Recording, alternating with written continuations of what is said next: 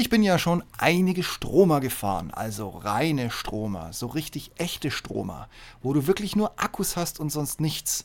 Keine zusätzliche Mofa-Motor-Leistungsgenerierung für nochmal 10 Kilometer plus. Nein, einfach wirklich nur Akkus. Und dann kommt Skoda letztes Jahr um die Ecke und kündigt aus dem Nichts einen hundertprozentigen Stromer an, der auf der internen Plattform der SUVs aufsetzen soll. Schnell waren erste Bilder da, YouTube-Promo-Videos. Ganz besonders geil war dieses mit den Kindern hinten. Papa, Papa, sind wir schon da? Nein. Ah, was für ein Glück. also wenn ihr das nicht kennt, guckt euch das mal auf YouTube an. Ich meine, mehr kommt nicht, aber es ist echt cool gemacht. Ja, und dann waren die technischen Daten auch schon da. Aber das Datum, ab wann er beim Händler steht, das blieb Skoda uns schuldig. Und sie haben es auch immer wieder stückchenweise verschoben, wahrscheinlich auch damit VW in aller Ruhe den ID3 und den ID4 auf den Markt werfen kann. Aber dann ging es plötzlich ganz schnell. Also, wie fährt sich denn der Enyaq IV in der großen Ausführung denn so? Spoiler, ich habe tatsächlich den ganzen Tag drüber nachgedacht, einen zu bestellen. Und damit geht's rein in das heutige Thema auf eine mehrstündige Fahrt mit Skodas neuem großen Enyaq IV. Selten hat Strom so viel Spaß gemacht. Bleibt dran!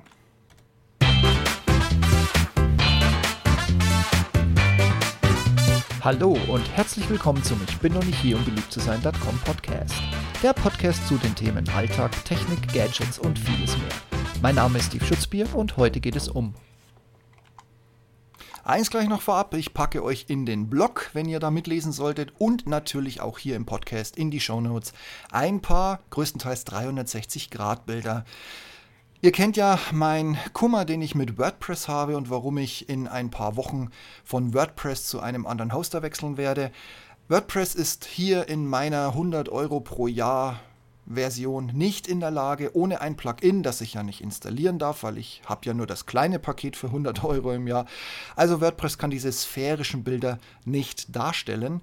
Ich hoffe trotzdem, ich gebe euch einen kleinen Einblick über ein wirklich großartiges Fahrzeug ich habe mich einmal, also ich habe die 360-Grad-Kamera einmal vorne auf die Mittelablage gelegt. Ich habe sie einmal hinten in den Fond gelegt, damit ihr sehen könnt, wie die Rückbank und der Rest des Fahrzeugs von hinten aussieht. Und ich habe euch noch, ich weiß, das ist wahrscheinlich das Nutzloseste für euch alle, ich habe es nochmal in den Kofferraum gepackt.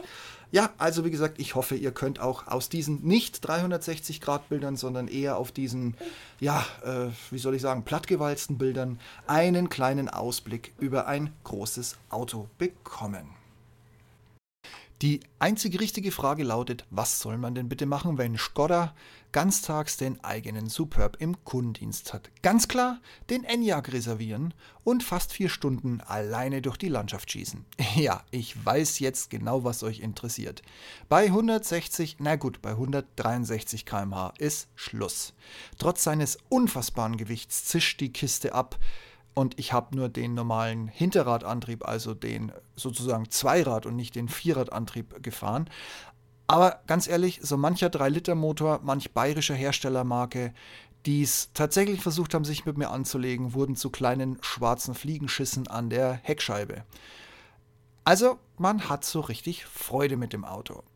Wobei ein Motor mit direkter Übersetzung auf die Reifen, da kann eben der beste Sportwagen mit Getriebe und Antriebsstrang nicht wirklich mithalten, geschweige denn einen einholen. Einholen dann vielleicht, wenn man so mit 120 auf der Bundesstraße mal dezent vom Gas gibt und er dann so mit 160 angeschossen kommt. Aber ihr wisst das ja mit den großen Autos und den, na, ist ja egal.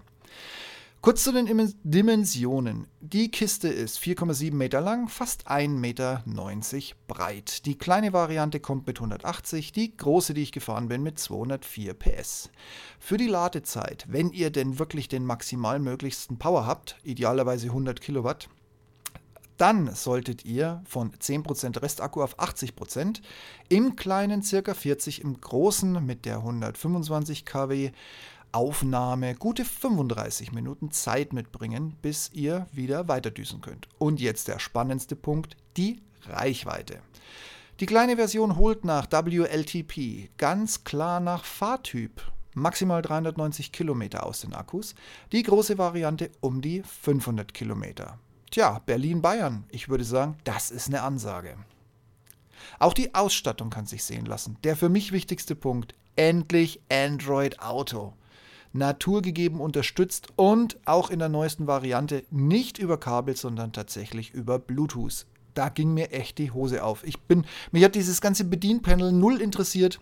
Ich habe mein Handy synchronisiert, habe Google Maps aufgemacht, bin einfach losgefahren. Scheiß auf Lüftung, scheiß auf die ganzen, was weiß ich, was es alles gekonnt hätte. Ich hatte Android Auto. Ich war so happy. Ich weiß, ich bin manchmal so billig und einfach, aber ich war so happy. Es ist mein, also mein zweiter Superb, der es nicht schafft, Android Auto abzubilden. Ich kaufe die Dinge einfach immer zu früh. Ich gebe es ja auch zu. Und jetzt endlich ein Vorführfahrzeug, das es hinbekommt, Oh Gott, ihr hättet dieses Grinsen, also dieses Grinsen kam auch aufgrund der Beschleunigung und weil der Enyaq wirklich geil ist. Aber in erster Linie, ich habe mir so ein Loch in, also ein Loch irgendwo hingefreut, dass endlich, endlich, endlich Android Auto funktioniert. Ich glaube, ihr habt verstanden, was ich euch sagen möchte. Aber sonst sind natürlich alle gängigen Sensoren, soweit ich es durchblickt habe, für Level 2 autonomes Fahren an Bord. Ganz kurz, Level 2 bedeutet, die Kiste hat einen, äh, über eine Kamera einen Fahrspurassistenten, der darf 10 Sekunden funktionieren, dann muss er Bing machen, dann muss er nach 10 Sekunden nochmal Bing machen und wenn er dann immer noch nicht reagiert nach weiteren, ich glaube 5 oder 10 Sekunden, macht er so eine Art Kunstbremsmanöver, ohne hoffentlich den Hintermann zu gefährden. Spätestens dann solltet ihr reagieren. Wenn nicht, geht dieses Fahrzeug, weil es das von dem äh, VW Atheon noch bekommen hat, dieses System, davon aus, dass ihr bewusstlos im Fond liegt. Dann dann versucht der Wagen, nachdem er die Warnblinkanlage aktiviert hat, selbstständig zum Stillstand zu kommen, und zwar möglichst weit rechts. Das wiederum habe ich allerdings nicht ausprobiert. Aber es soll funktionieren. Level 3 Möglichkeit, wie gesagt, ich war so mit meinem Android-Auto beschäftigt. Ich kann es euch wirklich nicht sagen, aber ich würde vermuten, von der Technik her dürfte das tatsächlich leider nur Level 2 sein. Wie gesagt, mich würde unter Level 4 sowieso jetzt erstmal nichts vom Hocker reißen, weil ihr kennt mich, ich hasse Autofahren und ich sitze am liebsten rechts. Hinten finde ich schon wieder ein bisschen zu affig, aber naja, anderes Thema. Ja, ich hasse Autofahren, aber in den Stromern ist es, zumindest aktuell noch, für mich immer ein ganz besonderes Erlebnis. So auch in dem Enyaq. Ich hatte ihn mit knapp 200 Restkilometern auf der Akkuuhr übernommen und ich bin knappe zwei Stunden und gute 180 Kilometer über Land, Stadt, Autobahn und sogar ein wenig Feldweg. Aber hoffentlich hört jetzt hier mein Autohändler des Vertrauens nicht zu. Gefahren. Die Rekuperation ist trotz des Gewichts tatsächlich, was mir bei der Übergabe des Fahrzeugs schon gesagt wurde, kaum zu nutzen. Noch nicht mal bergab. Die Kiste, wie soll man das jetzt beschreiben? Also in dem Moment, wo du vom Gas gehst, hast du relativ wenig oder eigentlich gar keine Rekuperation, weil die Karre sofort anfängt zu bremsen. Ne, gut, das sind drei Tonnen, übertragen auf die Straße mit entsprechendem Reifenwerk, da holst du halt leider tatsächlich nicht viel raus. Ich habe dann später erst, als ich mich an Android Auto, falls ich es noch nicht zehnmal erwähnt habe, satt gesehen hatte, mit dem geteilten Display ganz schnell herausgefunden, dass die Rekuperation an sich sogar schon funktioniert, wenn du nicht zu, also wenn du nicht ganz aufs Gaspedal trittst, wenn du nur so ein bisschen nachlässt, dann startet er tatsächlich die Rekuperation. Allerdings, ich vergleich das jetzt mal mit dem i3. Bei dem i3 bist du vom Gaspedal gegangen und diese, diese Leichtlaufkiste ist irgendwie noch gefühlt so 500, 600 Meter weitergerollt und hat in der Zeit mal locker einen Kilometer zurückgewonnen. Das kannst du beim Enyaq so leider abhaken. Eigentlich dachte ich, wenn ich mit dem Wagen so richtig schön bergab, in der Gegend, wo ich unterwegs war, gab es ein paar wirklich geile Berge, komplett vom Gas gehe, und den runterrollen lasse, dann hole ich mir dann nochmal locker 50 Kilometer raus. Unter uns gesagt, ich habe was gewonnen, aber zum Beispiel nicht, indem ich komplett vom Gas gegangen bin, sondern eben nur noch leicht auf dem Gas gestanden bin. Das dürfte laut der Anzeige aber auch maximal einer Rekuperationsrate von vielleicht im besten Fall 30 Prozent entsprechen. Aber nichtsdestotrotz, da die Wallbox zu Hause leider noch nicht in Betrieb war, so wie ich mir das vorgestellt habe, ja, musste ich mir halt meine Kilometer so zusammensparen. Und natürlich durch ordentliches Fahren. Stromer verzeihen da nämlich gar nichts. Ne? Das, glaube ich, könnt ihr euch vorstellen. Jeder weiß, wie das ist, wenn man mal drei Minuten zu lang am Handy-Akku hängt. Die kommen ja auch nicht wieder von alleine zurück. Alles in allem war es tatsächlich ein richtig, richtig geiles Erlebnis. Ich fange jetzt nicht wieder mit Android Auto an. Ich rede jetzt von dem kompletten Enyaq. Das war ein niegelnagelneues Auto aus einer Reihe aus der wir, was den IV, also den IV angeht, in den nächsten Monaten noch weitere Neuerungen erleben werden. Während ich das hier aufspreche, es ist heute Samstag, der 19.06., hat Skoda gestern in Berlin das äh, Vierradmodell in der Sportvariante vorgestellt. Richtig, richtig geil. Also auch nochmal wirklich echt an der Schippe oben drauf gelegt, obwohl es an sich das gleiche Auto ist, aber echt top gemacht. Ja, und was man eben nicht vergessen darf, und das hält mich und bringt mich jedes Mal wieder zu Skoda, das ist die Raffinesse.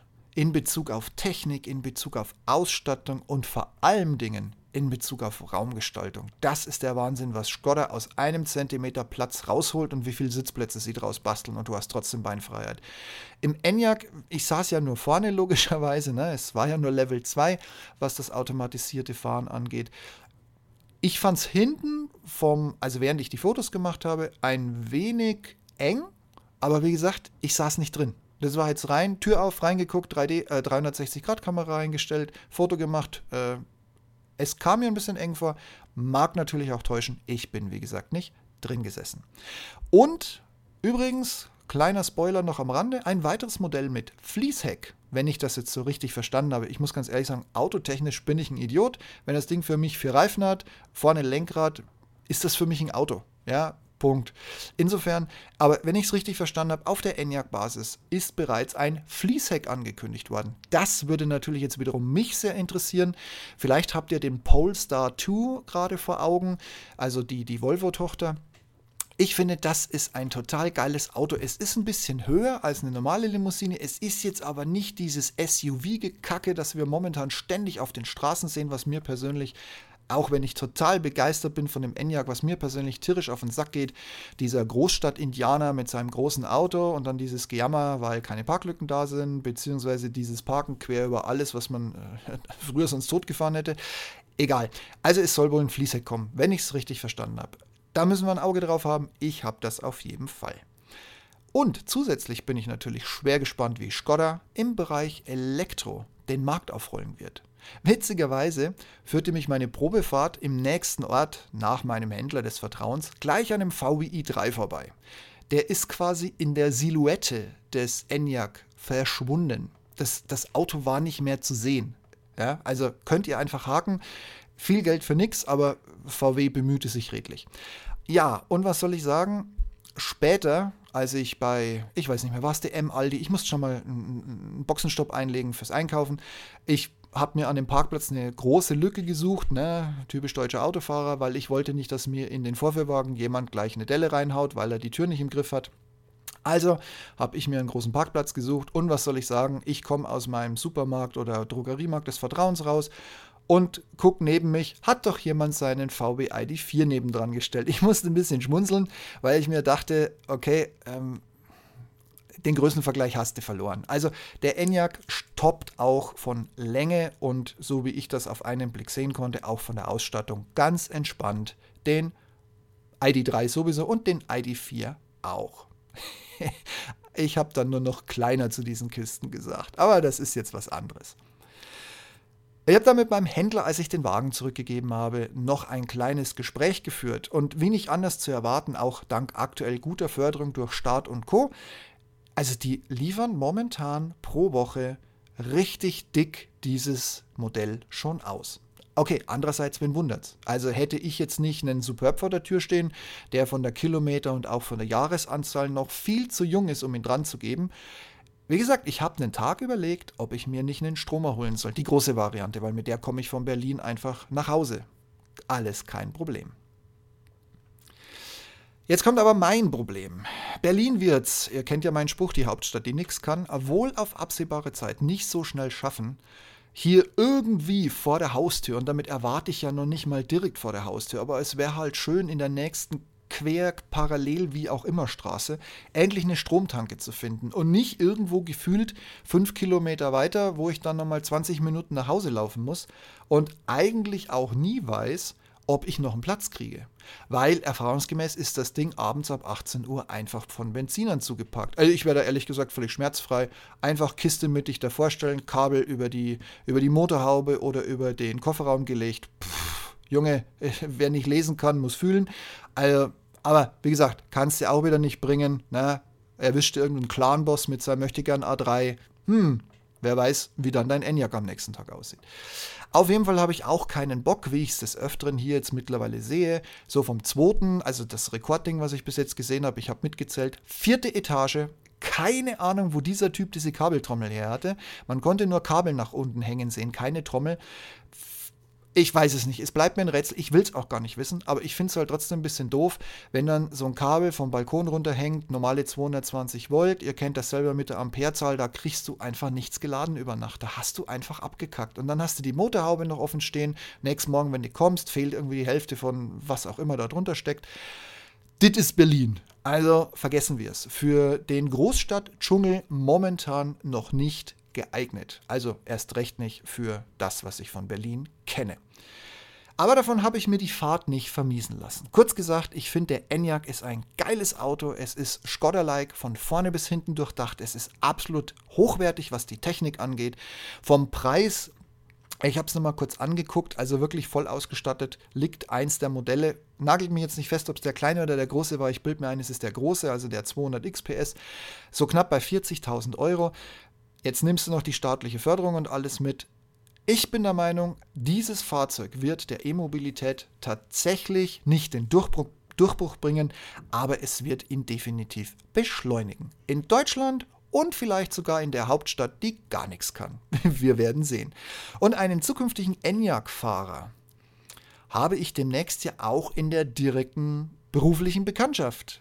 Na also, wer sagt's denn? In diesem Sinne, guckt mal bei Skoda vorbei, guckt euch mal den Enyaq an oder einfach über die Webseite. Ich bin der Meinung, es ist ein total faszinierendes Auto, ein total spannendes Modell und man sollte sich das Ganze einfach zu Gemüte führen. Und damit wünsche ich euch einen schönen Abend, einen schönen heißen Sommer, ein wunderbares Wochenende, einen Start in die Woche und was immer bei euch gerade so anliegt. Macht's gut und bis demnächst. Ah ja, wenn ihr schon den Strom erfahrt, gebt mir Bescheid, wie zufrieden ihr seid. Dankeschön, auf bald.